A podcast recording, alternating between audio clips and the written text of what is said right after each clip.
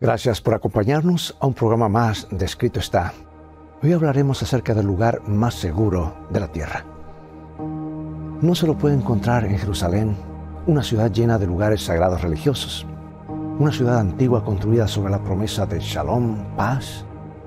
Hoy en día no puede ofrecer ningún lugar real de seguridad. No lo encuentras en la clásica metrópolis moderna, en los impresionantes rascacielos de Nueva York, una oficina en la más rica de las firmas comerciales no garantiza que estarás a salvo. No se puede encontrar en elegantes capitales europeas como Roma o París. La amenaza del terror también puede llegar al corazón de esas ciudades. Ni siquiera puedes encontrarlo cuando te alejas de todo. Adéntrate tanto como quieras en la naturaleza y el peligro aún puede arrollarte. Hoy más que nunca, los seres humanos estamos buscando un lugar seguro algo con lo que siempre podamos contar, un lugar de paz en un mundo muy nervioso. Estás a punto de descubrir un lugar único en el tiempo que puede convertirse para cada uno de nosotros en el lugar más seguro de la tierra. En un momento regresaré.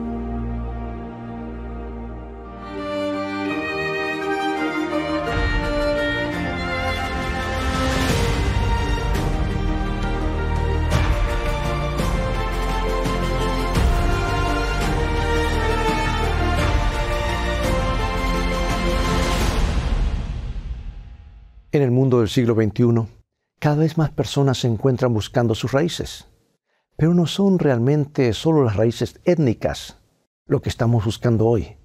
Es algo más básico, es más grande que eso. La gente quiere encontrar algo con lo que estén conectados, que no cambie, que no se convierta en humo, que no se derrumbe. La gente está buscando raíces que bajen al lecho rocoso. Y hoy me gustaría compartir contigo algo que Dios creó y que se ajusta exactamente a lo que anhelamos. Y me gustaría mostrarte cómo ha servido como lugar seguro a través de generaciones, a través de los siglos. Y en los pocos minutos que tenemos juntos, vamos a recorrer toda la Biblia desde Génesis hasta el Apocalipsis. Y vamos a ver cómo este don divino especial puede darnos raíces, raíces en lo eterno. Yo estoy entusiasmado con este estudio, así que siéntate y prepárate para ver el panorama general, un panorama que puede cambiar tu vida en un mundo muy agitado. Comencemos desde el Génesis, desde el principio. ¿Sabías que Dios en la creación en la realidad nos dio dos instituciones importantes? El primero fue el matrimonio. Nuestro Creador unió a Adán y Eva como una sola carne. Y el segundo está descrito en Génesis, allí mismo en el primer libro de la Biblia, Génesis 2.3. Y bendijo Dios al día séptimo y lo santificó porque en él reposó de toda la obra que había hecho en la creación. Al final de los seis días de la semana de la creación, Dios santificó el séptimo día.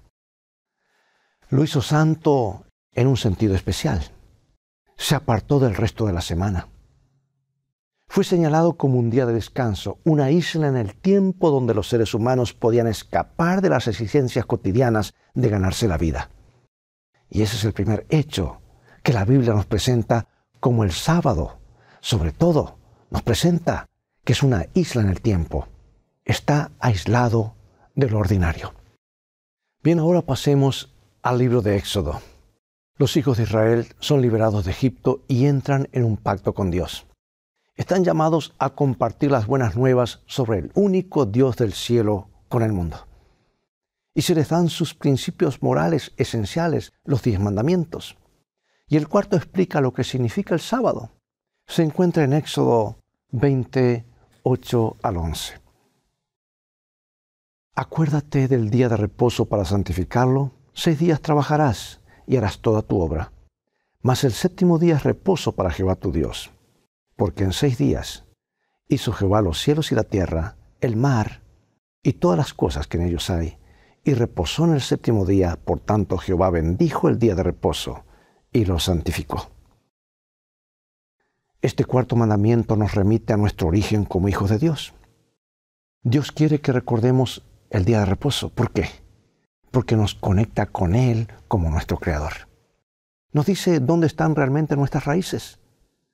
El sábado es un memorial en el tiempo que declara que no somos solo motas materiales o eh, partículas cósmicas en el universo, o partículas materiales en un universo mecánico. No evolucionamos del lodo por una increíble serie de accidentes, no, venimos de la mano de un Dios todopoderoso, todo sabio, eterno. Somos creados a su imagen. Somos cuidados como sus hijos.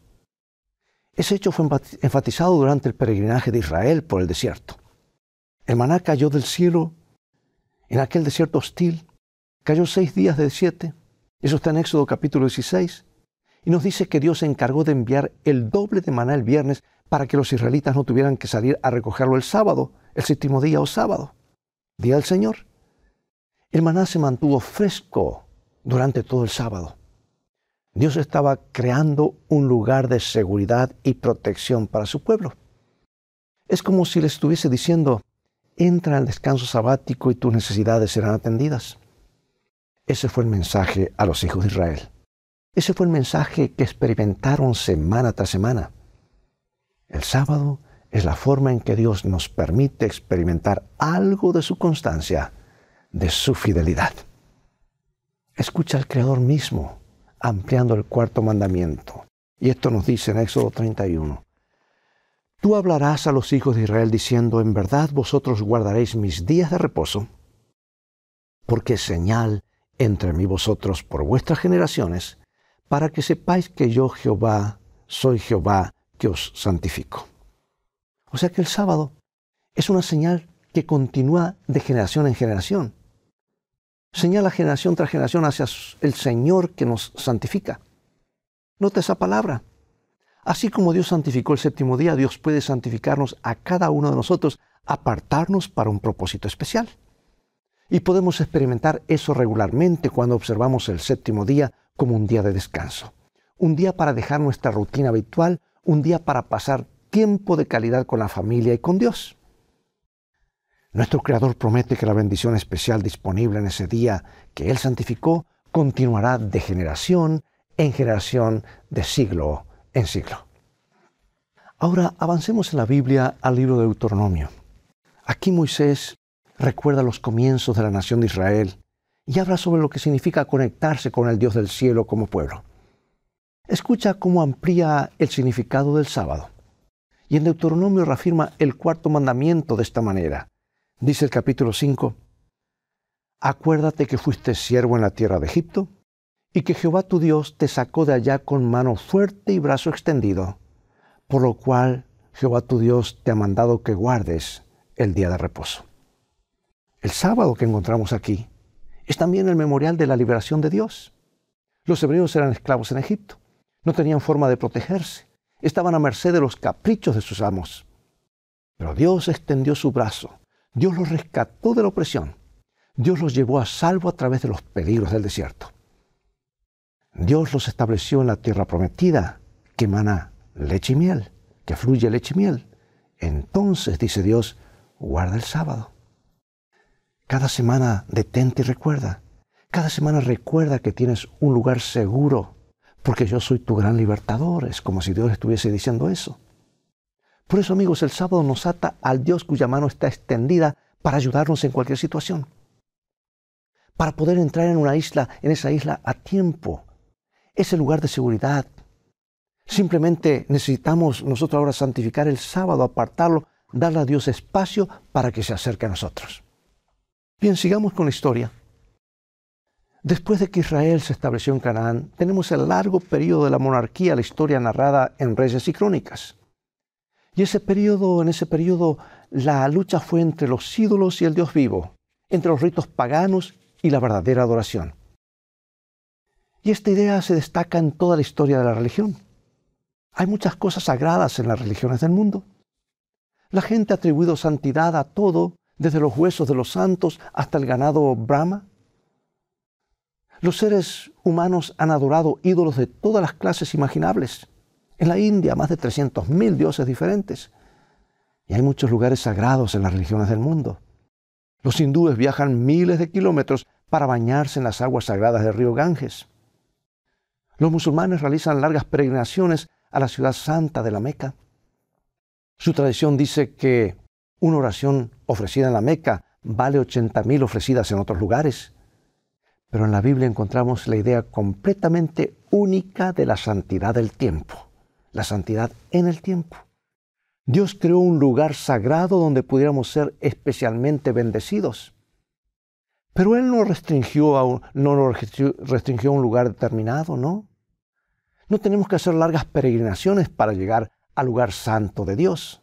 No. Él ha insertado su santo escenario en el tiempo, igualmente accesible para todos. Es un lugar en el tiempo al que todos podemos entrar cada semana. Y es algo que siempre estará ahí, en un mundo de constante cambio y confusión. Miremos ahora a Jeremías capítulo 17. Aquí este profeta entrega un mensaje de Dios instando a su pueblo a observar el sábado cuidadosamente. Así ha dicho Jehová, guardaos por vuestra vida de llevar carga en el día de reposo y de meterla por las puertas de Jerusalén. Ni saquéis carga de vuestras casas en el día de reposo, ni hagáis trabajo alguno, sino santificad el día de reposo como mandé a vuestros padres. Jeremías está transmitiendo un mensaje sobre un peligro que todos enfrentamos. El trabajo constante puede exprimir la espiritualidad. La búsqueda del dinero puede consumir todo nuestro tiempo. Sucedió en Jerusalén, sucede hoy. Y Dios está diciendo, no descuides el sábado, no permitas que la búsqueda de la seguridad material abrume la búsqueda del tipo de seguridad que más importa. Y el profeta Isaías retoma este mismo tema porque en el capítulo 58 le está pidiendo a su pueblo que reconstruya su fe. Él lo está llamando de vuelta a los valores espirituales. Y es todo lo que dice el profeta Isaías. Y los tuyos edificarán las ruinas antiguas, los cimientos de generación, y generación levantarás, y serás llamado reparador de portillos, restaurador de calzadas para habitar. Si retrajeres del día de reposo tu pie, de hacer tu voluntad en mi día santo, y lo llamares delicia, santo, glorioso de Jehová, yo te haré subir sobre las alturas de la tierra. Ahora nota que aquellos que reconstruyen la fe son llamados reparadores de portillos o de la brecha. Obviamente había una brecha en el muro protector que rodeaba al pueblo de Dios. Ese límite se había roto. Y el llamado de Isaías para reparar la brecha está asociado con un llamado para restaurar el sábado para que vuelva a ser una delicia, para que vuelva a ser honorable. ¿Por qué? Porque el sábado es un lugar de seguridad. Es parte de ese muro protector, parte del círculo de cuidado de Dios que nos rodea. Es una forma especial de experimentar esa presencia cariñosa cada semana. ¿Y qué es más? Dios promete que si honramos el sábado, Él hará que subamos sobre las colinas altas de la tierra. Esta no es una imagen de personas que tienen miedo. Esta no es una imagen de personas que se están agazapando esperando que llegue la próxima calamidad. Esta es una imagen de personas que tienen confianza y seguridad en un mundo inseguro. Están cabalgando alto porque han encontrado un lugar más seguro en la tierra, el lugar más seguro, un santuario en el tiempo. Y ese lugar siempre estuvo allí a través de todos los altibajos de la historia de Israel. Incluso lo siguió a través del exilio en la tierra de Babilonia y de regreso. Los libros de Esdras y Nehemías nos cuentan la historia de los hebreos que regresaron a su casa, o al lugar, o a su tierra. Lograron reconstruir su templo, restablecer su ciudad y renovar su pacto con Dios. Y en Nehemías capítulo 13 encontramos un elemento importante de esta renovación. Resulta que el gobernador Nehemías tuvo que confrontar a algunos nobles hebreos que estaban haciendo negocios como de costumbre en el séptimo día. Y aquí está. ¿Qué mala cosa es esta que vosotros hacéis profanando así el día del reposo? ¿No hicieron así vuestros padres y trajo nuestro Dios todo este mal sobre nosotros y sobre esta ciudad? ¿Y vosotros añadís ira sobre Israel profanando el día de reposo? ¿Qué está diciendo Nehemías aquí? Está diciendo que profanar el sábado a sabiendas, saca a la gente de un lugar seguro.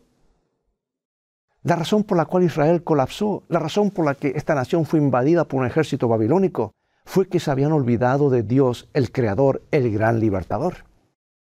Habían dejado de darle tiempo, habían dejado de darle espacio, Y así terminaron en un lugar muy peligroso. Terminaron como cautivos en una tierra pagana. Entonces Nehemías quería que ellos honraran a Dios al honrar el sábado. Así es como pudieron construir un lugar de seguridad una vez más. Así es como pudieron encontrar una isla de seguridad en un mundo hostil. Así es como podían permanecer conectados con algo eterno, permanecer anclados en algo eterno. Es que, amigo, la historia del sábado atraviesa la Biblia como un gran río, como un hilo de oro. Es un pedacito de eternidad que viene de la eternidad y se proyecta hacia la eternidad. Hace que los temas de la creación, la redención y la alianza fluyan juntos y nos invita a experimentar la eternidad en el presente. Pero ahora pasemos al Nuevo Testamento. ¿Qué hay de Jesús? ¿Cómo se relacionó con el sábado? Bueno, de hecho, una de las cosas por las que más se destacó Jesús en su época fue su postura sobre la observancia del sábado. Fue muy controvertido, se metió en un conflicto continuo con los fariseos sobre este tema. Cabe destacar que el sábado nunca fue cuestionado en los días de Jesús, todos lo aceptaban. El conflicto estuvo en cómo guardarlo.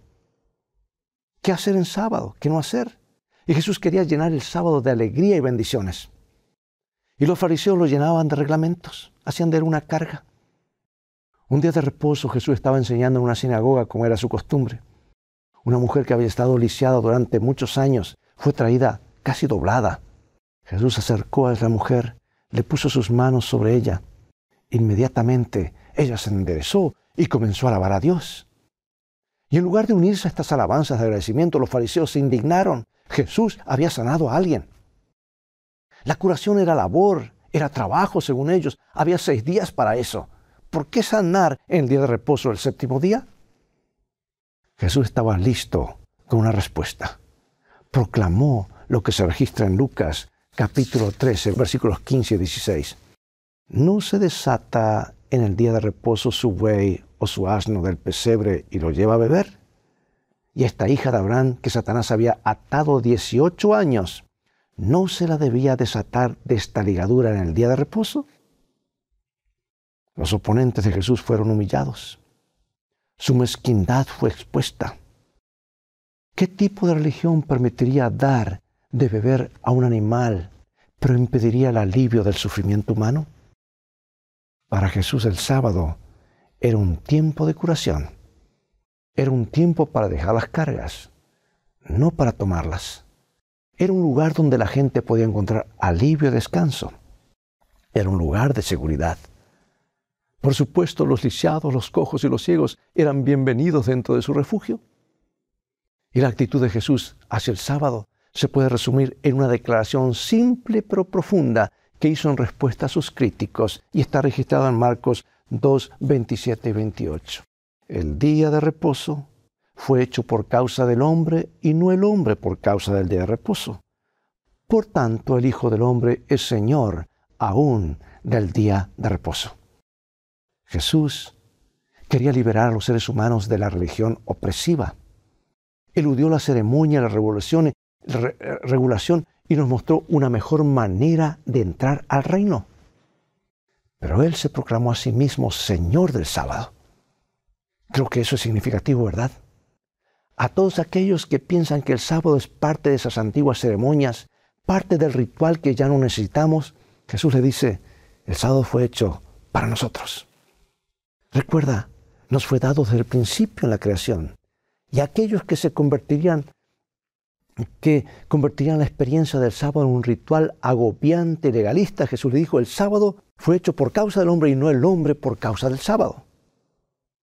O sea que el sábado fue hecho para bendecirnos. El sábado fue hecho para beneficiarnos. No es simplemente otra obligación religiosa, no es una tarea más. Y quiero decirte algo más como pastor. Si quieres realmente ver milagros en tu vida, asiste el sábado a la casa de Dios. Porque era el día favorito de Jesús de hacer milagros. Y hoy Él está haciendo milagros físicos y milagros del corazón. Porque en ese día recibimos el reposo, la bendición y la santificación de Dios. Eso no es legalismo. Eso es amar a Dios y expresarlo en actos de bondad. El sábado continúa en el Nuevo Testamento como el lugar más seguro de la tierra. Continúa un lugar donde, como un lugar donde renovamos nuestra alianza con Dios, nuestra relación con Él. Y este hecho aparece en los escritos de los apóstoles. Así es, en las cartas del Nuevo Testamento. Echa un vistazo al libro de Hebreos capítulo 4. Es impactante. En ese capítulo el escritor cita a cuatro de los diez mandamientos, el que nos pide que santifiquemos el séptimo día recordó a sus lectores, y Dios descansó el séptimo día de todas sus obras. Y luego unos versos más adelante el autor describe estas palabras. Por tanto queda un reposo para el pueblo de Dios, porque el que ha entrado en su reposo también ha reposado de sus obras como Dios de las suyas. ¿Qué nos dice este texto? El sábado bíblico, a diferencia del sábado de la tradición de la iglesia, sigue siendo importante para el pueblo de Dios. Todavía es útil y tiene un significado muy especial para el creyente del Nuevo Testamento. El Creador descansó de sus obras en el séptimo día, el sábado de la semana de la creación, cuando Él descansó, dice la Biblia. Y nosotros también podemos descansar de nuestros trabajos. Descansamos en la obra completa de Dios, tanto en la creación como de la redención. Dios obró nuestra salvación al entregar a su Hijo en la cruz. Ese gran acto de gracia y aceptación está terminado, está completado. No tenemos que tratar de ganarlo. No tenemos que tratar de pagarle a Dios por ello. Simplemente lo aceptamos. Descansamos en su gracia. Amigo, amiga, el sábado nunca debe ser un símbolo de legalismo. Es un hermoso símbolo de gracia, de descansar en la obra terminada de Jesucristo. Esa es realmente la razón más importante por la que el lugar, por la que es el lugar más seguro del mundo. Nada puede hacernos más seguros que lo que Cristo realizó por nosotros en la cruz. Y el sábado nos recuerda descansar en eso, confiar en eso cada semana. Es una forma práctica de experimentar esos brazos de amor que nos envuelven. ¿Ha descubierto ese descanso?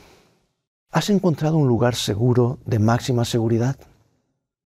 ¿Puedo animarte a comenzar a experimentar el descanso sabático de Dios cada semana? Esta es una forma maravillosa de encontrar esas raíces. Esas raíces en algo que no cambia, algo eterno. Esta es tu conexión personal con el Dios de la creación, con el Dios redentor, con el Dios que te aparta. Entonces te invito a hacer esta inversión de tiempo cada semana para apartar ese día cada semana. Te garantizo que encontrarás una gran bendición. Yo he encontrado esa bendición en el sábado. Mi familia ha encontrado esa bendición en el sábado. Y tú también la encontrarás. Descubrirás que ese tiempo realmente se vuelve sagrado. Realmente se convierte en algo, se convierte en algo insustituible, insustituible en tu vida. Oremos y pidamos al Señor que nos ayude cada sábado a encontrar ese lugar de seguridad y ese lugar de seguridad, de descanso, que solo se encuentra en Él. Acompáñame en oración. Querido Padre, gracias por darnos esa isla en el tiempo, esa isla de paz y gracia llamada sábado. Por favor, ayúdanos a comenzar a experimentar ese día como lo deseaste. Por favor, ayúdanos a darte verdaderamente ese tiempo y abre nuestras vidas a esta bendición. Enséñanos cómo hacer que sea un día especial y placentero para nosotros y nuestras familias. Te lo pedimos en el nombre de nuestro Señor Jesucristo. Amén.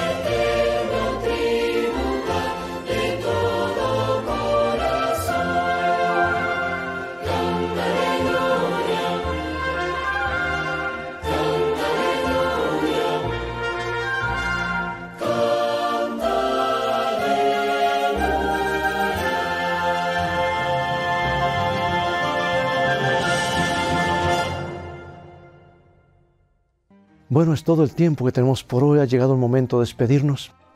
Espero que el tema de hoy haya sido una bendición en tu vida. Te invito a continuar estudiando la palabra de Dios. Visítanos en nuestro sitio de internet escritoestá.org, donde podrás obtener más programación, ver este programa nuevamente, una variedad de materiales y estudios bíblicos. Podrás compartirlos con tus familiares y amigos y podrás transformarte en un canal de bendición para otros. Mientras tanto, Dios te bendiga y te guarde. Y recuerda, escrito está, no solo de pan vivirá el hombre, sino de toda palabra que sale de la boca de Dios.